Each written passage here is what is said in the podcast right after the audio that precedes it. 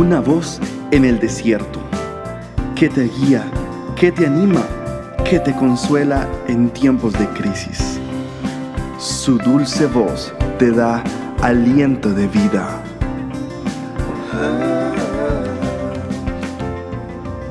Red de Mujeres Embajadoras.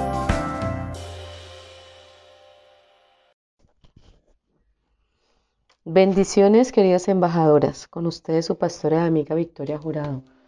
Quiero continuar con la historia de Elizabeth. Elizabeth y su esposo Zacarías no tuvieron hijos.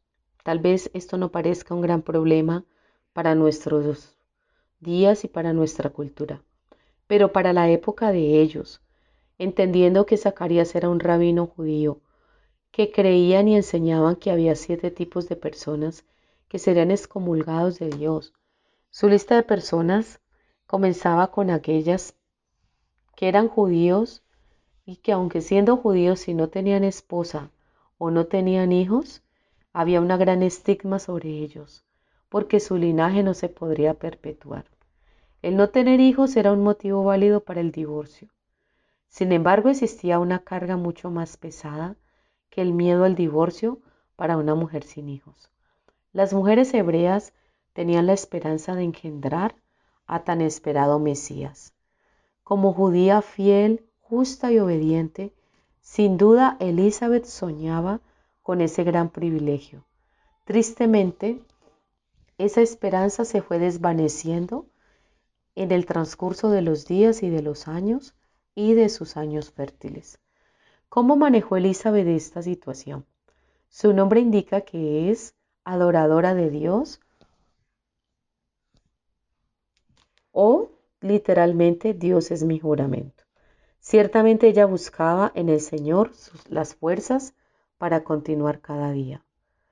En los momentos de devocional, Dios nos dará nuevas fuerzas, queridas embajadoras.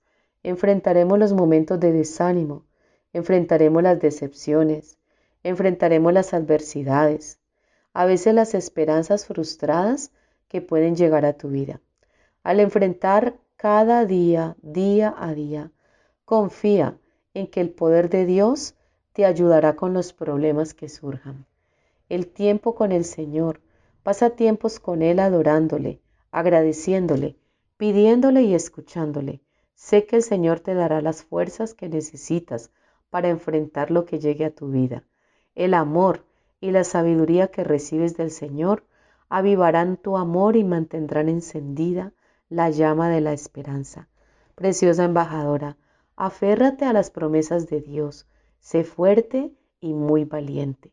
No tengas miedo ni te desanimes, porque el Señor tu Dios te acompañará donde quiera que vayas.